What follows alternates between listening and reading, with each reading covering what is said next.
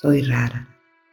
Dicen que soy rara porque no cuento mis cosas, porque me escapo a veces de la realidad para no alimentar más mi mente con estupideces y miedos. Dicen que me alejo cuando más ayuda necesito. Lo sé. No poseo la habilidad de expresar, de decir, de causar lástima con mis sombras.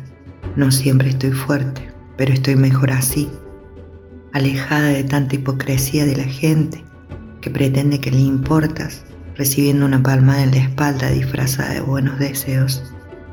También lo sé a veces, prefiero un poco de oscuridad para apreciar la luz cuando llega. Sigues insistiendo que no soy de este mundo, que soy antipática o me creo más que otras personas por no querer hablar. Pero, ¿qué sabes tú de mí? ¿Qué sabes de lo que he pasado?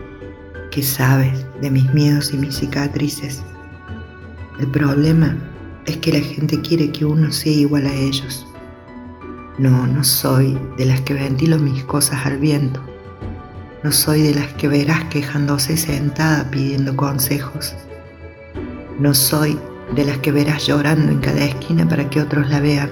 Lo hago sola, me repongo sola.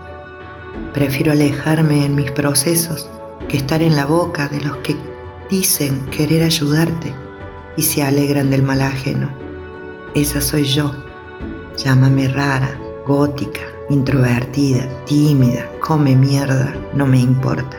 Hoy me siento a conversar con mi oscuridad, a entenderla.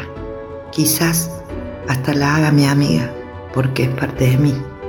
Después respiraré aire fresco y saludaré con ansias al sol brillante que entrará por mi ventana. Poco a poco voy soldando mi equipaje, pero eso me corresponde solo a mí. Vida, vida. Amor, amor.